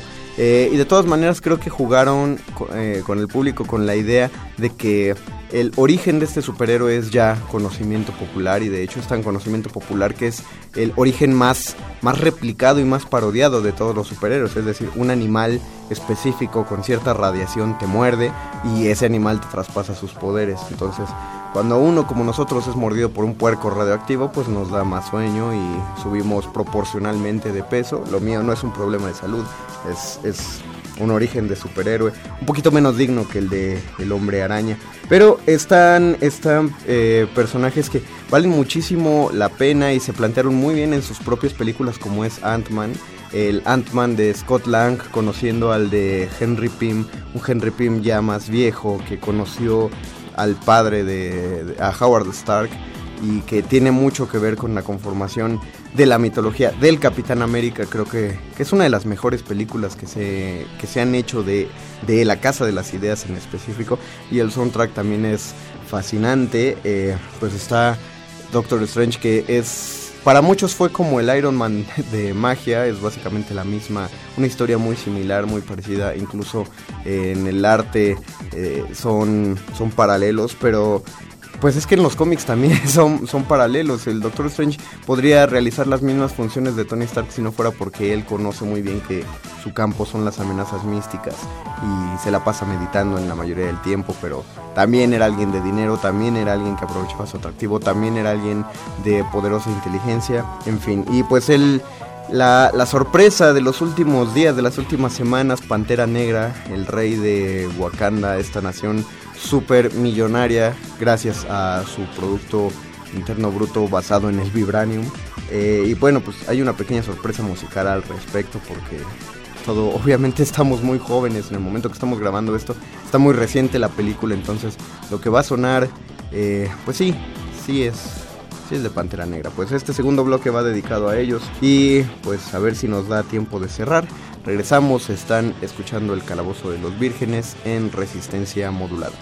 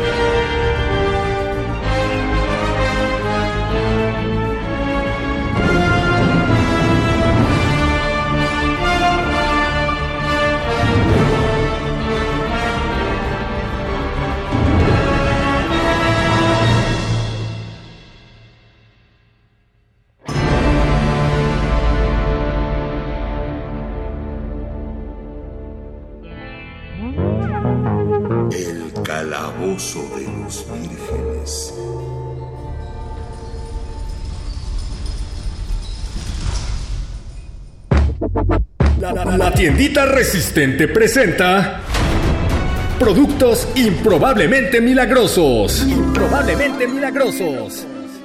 ¿Te desespera no conseguir fluidez económica? ¿Constantemente te asedian tus acreedores? ¿La falta de realización profesional es un impedimento para tu felicidad? No desesperes más. Que la fe resistente te proteja. Presentamos el acerrín divino del freelancer. Freelancer. El acerrín divino del freelancer es una reliquia espiritual tomada directamente de los restos de madera que quedaron en el taller de José, padre terrenal de Jesús. De Jesús. Dictan las escrituras que gracias al influjo divino de Jesús, a José, el primer freelancer, nunca le faltó trabajo en su carpintería. Los restos de acerrín de sus trabajos eran guardados en costales como testimonio de su diligencia ofrecida a la divinidad. Ahora, tú puedes llevarte una pequeña bolsa con el acerrín divino para asegurar que la abundancia laboral llegue a ti. Llegue a ti. No te amarres a un trabajo de oficina que solo te esclavizará. Vive tu sueño y deja que Dios llene tu carteriña. El precio regular del acerrín divino del freelancer es de 3.700 pesos, pero por encontrarnos en fechas de caridad y abundancia, puedes llevártelo en tan solo 7 pagos de 600 pesos. 600 pesos. ¡Ay, pero es tan barato! Da- da- date esta oportunidad. Yo lo haría. Llama ahora y llévate esta reliquia que no puede faltar en la casa o el estudio de ningún millennial o creativo. Nuestras operadoras esperan tu llamada. Calabozo de los vírgenes. Bien, niños, ¿qué tal si les leo unos pasajes de las escrituras del libro Mormón? ¿El libro mormón? ¿Qué es eso? El libro que Joseph Smith encontró. ¿Quién es Joseph Smith? El hombre más importante del mundo. ¿No has oído de él? ¡No! Cuéntanos otra vez su historia, papá. Sí, sí, sí, papá. Por favor. Bien, Bien pequeños, pequeños, acérquense. acérquense. Joseph Smith Joseph vivía en un pequeño pueblo americano al principio pueblo de los americano al 1800. principio de los 1800. Joseph Smith era un profeta, ton, ton, ton, ton, ton, ton. Creó la religión mormona, ton, ton, ton, ton, ton, ton. Ahí va ese loco de Joseph Smith. Sí, anda diciendo que habló con Dios y con Jesús. ¿Y cómo sabes que no fue así? Ton, ton, ton, ton, ton, ton. Joseph Smith era un profeta. Oye, Joseph, le conté a mi esposa que habías hablado con Dios y Jesús, pero no me lo creyó. Pues es cierto, hablé. ¿Dónde? Yo estaba en el bosque rezando. Le preguntaba a Dios si debía ser protestante, católico o qué. Y de pronto, Dios y Jesús aparecieron y me dijeron que empezara mi propia iglesia, porque ninguna otra está en lo cierto. Y así fue como todo sucedió. ¿Lo ves? ¿Me crees ahora? Sí, claro, no lo va a inventar. Tonto, tonto, tonto. Mucha gente le creía. Tontos, tontos, tontos. Un ángel de noche veía. Tonto, tonto, tonto. Bendice a mi madre y a mi padre. Manténnos las barrigas llenas y felices. ¿Ah? ¡Ah! ¡Ay, Dios mío! Yo ser Moroni, yo ser nativo americano. ¿Un nativo americano? Pero tu piel es blanca. Sí, hace mucho tiempo nosotros ser blancos, venir a América desde Jerusalén y cuando estar aquí, tener visita de Cristo. ¿Jesucristo vivió en América? Sí, eventualmente mi gente ser matada por la otra tribu de Israel y como castigo Dios hacer su piel roja, eso ser los nativos que tú conocer. Haber un libro antiguo enterrado escrito en tablas de oro que cuenta vida de mi gente. También estar enterradas dos piedras mágicas, el Urim y Tumim, que te ayudarán a traducir las escrituras. Encuentra eso y cumple tu destino. ¡Wow! Smith era un profeta. Tonto, tonto, tonto. Y sabemos qué pasó después, ¿verdad? ¡Sí, lo sabemos! ¿Y, qué pasó? Calabozo de los vírgenes.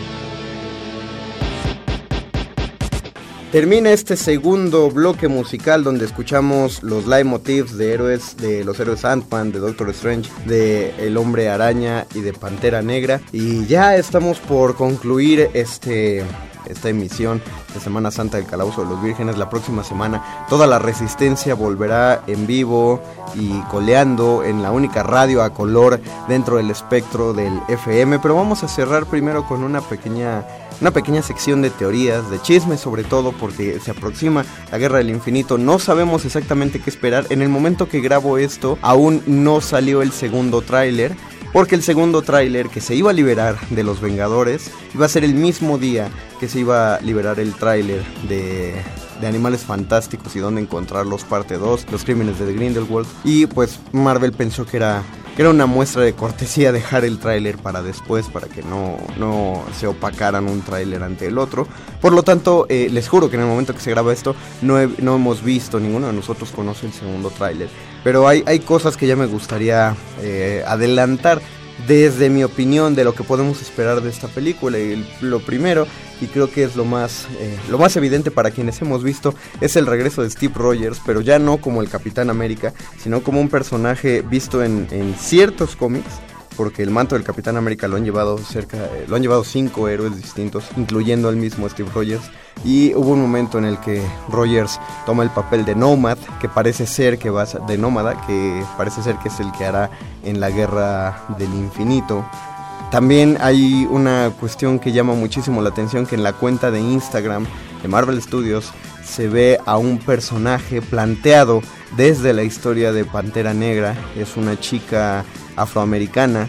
Eh, y se sabe que el nombre de esta chica es Riri Williams. Los que han seguido las, las últimas publicaciones de Marvel Comics, es decir, las más recientes, reconocerán el nombre de Riri Williams desde 2017, que es conocida como Iron Heart o el corazón de hierro o la Iron Man mujer, el Iron Woman. ¿Por qué? ¿Por qué ocurre esto?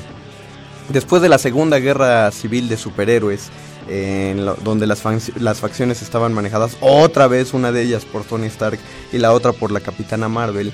En el enfrentamiento final, la Capitana Marvel da un golpe tan devastador a Tony Stark que el multimillonario, que está quedándose cada vez más en quiebra, queda en coma y entonces no, pues no puede tener participación activa en el mundo de los superhéroes. Ahí hay otra historia donde Doctor Doom, o, más bien Victor Von Doom, regresa para tratar de tomar su lugar como Iron Man porque quiere reivindicarse, ya no quiere ser un villano. Pero a la par de eso, Tony Stark descargó su propia inteligencia en una computadora y se convirtió a sí mismo en una inteligencia artificial al servicio de otro supergenio dentro del universo Marvel. Y este supergenio es una chica de 16 años llamada Riri Williams, tan genio que ella misma construyó su propia armadura al estilo Iron Man que es capaz de replicar la mayoría de los poderes, es mucho más estorbosa, es mucho menos eficiente y carecía de inteligencia artificial.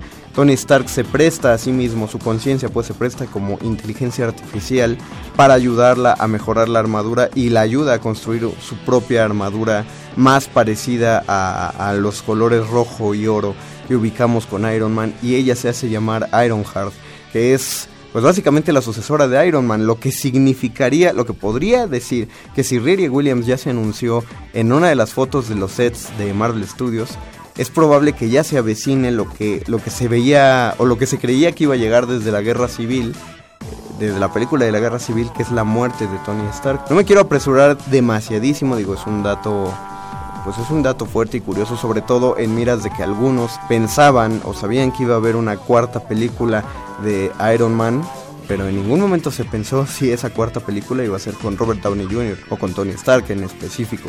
Eh, entonces puede ser una de las cosas que pueden pasar. Otra de ellas es que nos piden, eh, los productores nos han pedido que a los fans que pongamos mucha atención al diseño del traje de Spider-Man, que el traje de Spider-Man es importantísimo en esta nueva entrega.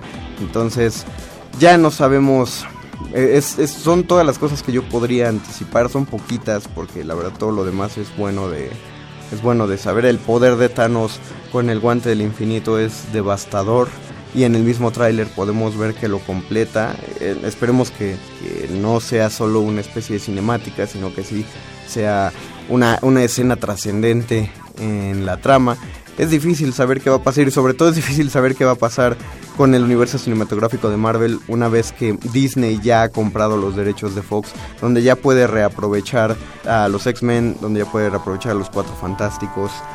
Pues bueno, en, octubre después esperaremos la llegada de Venom eh, de New Mutants en noviembre, pues esperemos que Hugh Jackman recapacite y si vuelva como un viejo Logan. Pero no estamos adelantando demasiado, vamos a escuchar solamente el tema de los Vengadores. Con esto, con esto se despide este programa, con esto ustedes pueden terminar eh, abandonar, perdón, el calabozo de los vírgenes. Agradecemos a todos los que nos hayan escuchado. Agradezco a quien sea que haya ayudado en la producción de este programa, que puede ser o Paquito de Pablo, o puede ser Oscar el Voice, o puede ser Perro Muchacho, o a los tres agradezco de cualquier manera. También agradecemos a Paquito Mejía, que estuvo en operación técnica de esta grabación. Yo soy el Mago Conde, su amo del calabozo, y nos escuchamos la próxima semana.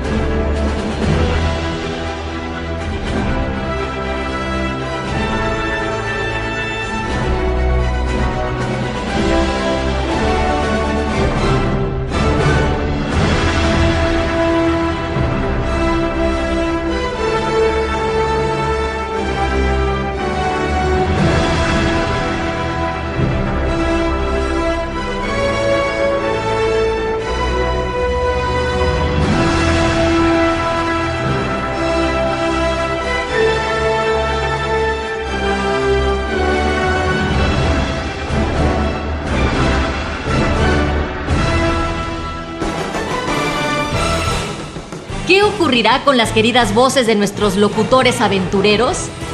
Averígüenlo en la próxima emisión de El Calabozo de los Vírgenes. El Calabozo de los Vírgenes. You lose.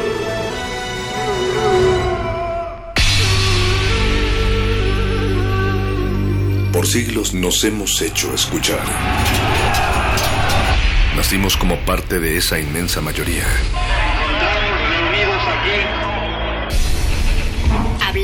Escuchar. debatir, proponer, cuestionar. Está en nuestra naturaleza. Seamos instrumentos de conciencia de nuestro pueblo. Usamos el sonido porque atraviesa obstáculos.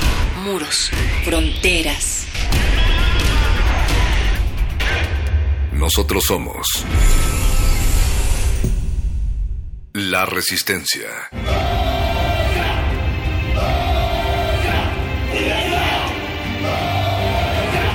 Resistencia modulada.